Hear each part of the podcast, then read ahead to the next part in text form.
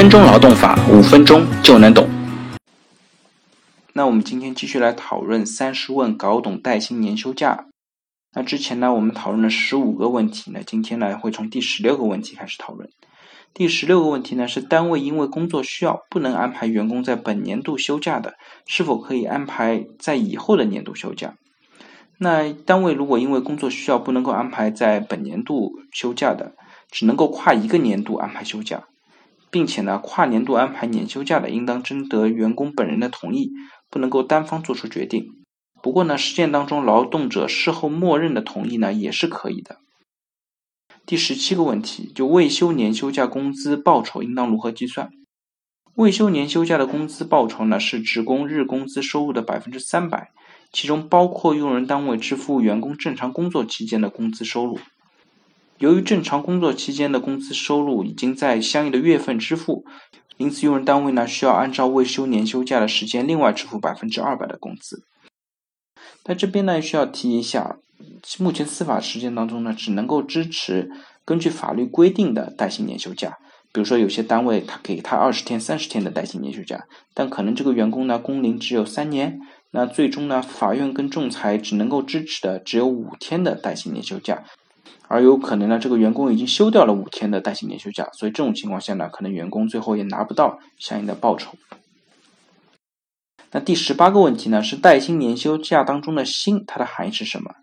目前呢，带薪年休假当中这个“薪”的含义呢，是指职工在用人单位支付其未休年休假工资报酬前十二个月剔除加班工资之后的月平均工资。也就是说，加班工资呢，不能够计算在薪酬的范围之内。本用人单位工作不满十二个月的，按照实际月份的工资来进行平均计算。简而言之呢，带薪年休假当中的“薪”不是指基本工资、固定工资，而是指剔除加班费之外的所有工资性的收入。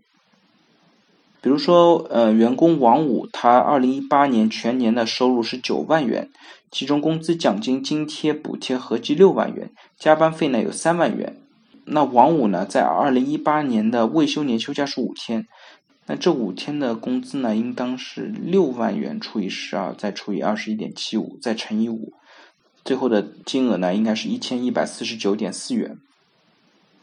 第十九个问题，用人单位因为生产工作无法安排员工休带薪年休假的，或者安排休假天数少于员工应休假天数的，员工本人口头或者书面同意。用人单位是否需要支付未休年休假的工资报酬？呃，如果根据法律的规定呢，用人单位还是需要支付的，因为安排和落实带薪年休假是用人单位的义务，只要不是因为劳动者本人的原因自愿不休的，用人单位呢都有折现的义务。另外呢，实践当中也有些用人单位因为员工在年度里边没有提出休假申请的，视为放弃年休假这样的规定。这些规定呢，本质上也是无效的，因为带薪年休假不需要员工主动提出申请，用人单位呢也有权统筹安排相应的义务。那第二十个问题呢，是用人单位安排员工休年休假的，员工呢因为本人原因没有休年休假，没有休假期间，用人单位是否需要支付未休年休假的工资？